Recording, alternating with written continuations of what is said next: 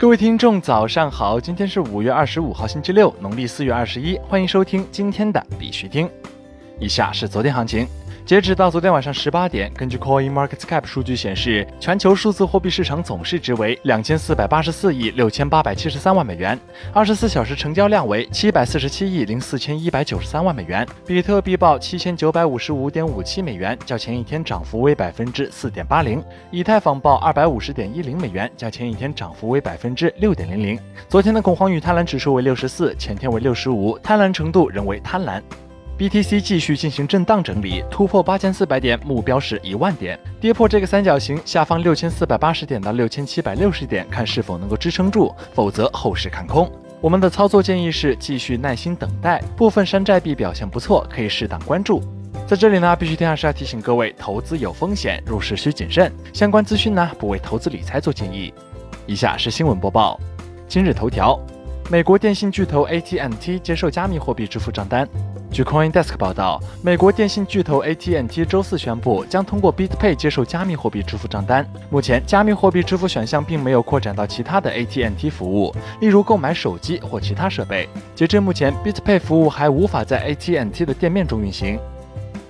Facebook 将于2020年推出加密货币 Global Coin。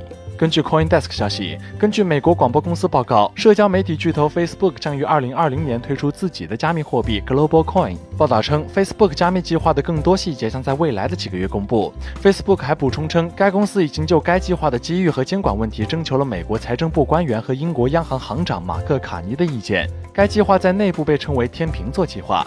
据称，该项目正在开发一种加密货币，帮助 Facebook 的数十亿用户相互转账和在线购物。五月二号，Facebook 在日日内瓦注册了一个名为“天秤座网络”的新实体，该实体将提供金融和技术服务，并开发相关硬件和软件。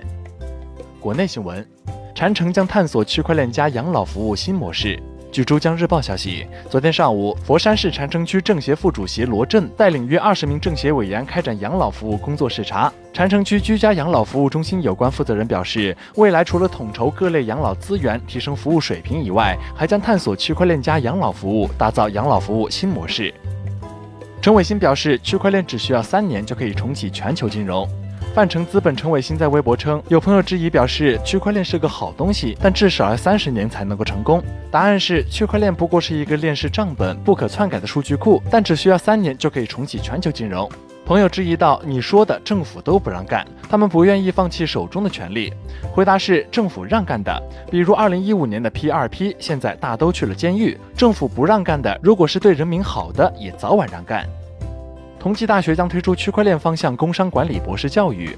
五月二十四号，由人民日报社旗下人民数字海南省三亚市商务局主办的 IFIC 全球金融科技创新峰会在三亚举行。同济大学区块链研究中心主任马晓峰在峰会主题演讲中表示，同济大学将推出区块链 DBA 教育，此学位教育将与巴黎大学合作推出。牛顿人类节点规则改进。据牛顿官方公告，牛顿人类节点规则做出如下改进：第一，人类节点取消正选与备选，仅有当选与未当选之分，并且没有数量限制。当选以后，发起者可以获得两倍牛力，而未当选状态下，发起者不能获得牛力。第二，人类节点当选条件由五十个投票更变为十个投票。第三，投票人资格由至少持有五万 new 更变为至少持有一万 new。牛顿鼓励更多人类节点的出现，并参与牛顿生态建设。本次规则的改进仅是优化治理的第一步，相关规则将结合牛顿生态发展的进程，持续进行优化。国际新闻：Google Play 出现假冒 Trezor 的加密钱包应用。据 InfoSecurity 消息，Google Play 上出现了一个模仿硬件钱包制造商 Trezor 的应用程序。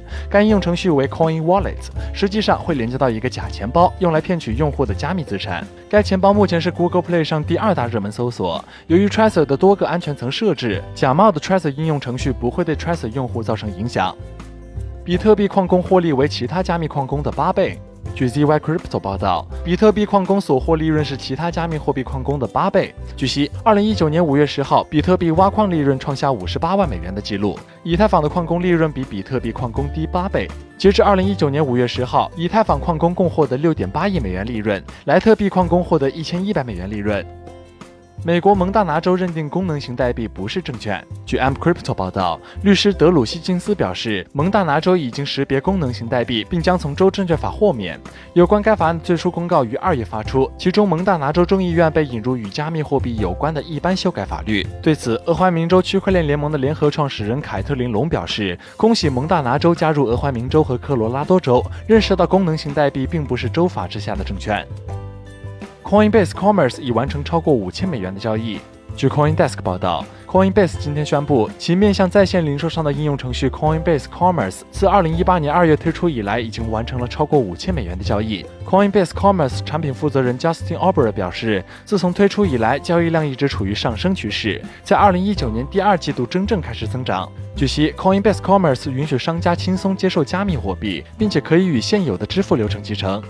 好了，今天的必须听新闻播报就到这里。更多区块链资讯呢，请关注我们的微信公众号 b i x u t i n g 下划线，也就是必须听的拼音加上一个下划线。喜欢的呢，点赞收藏，记得分享给身边的小伙伴哦。最后呢，感谢各位听众的支持，祝大家度过美好的一天，我们下周再见。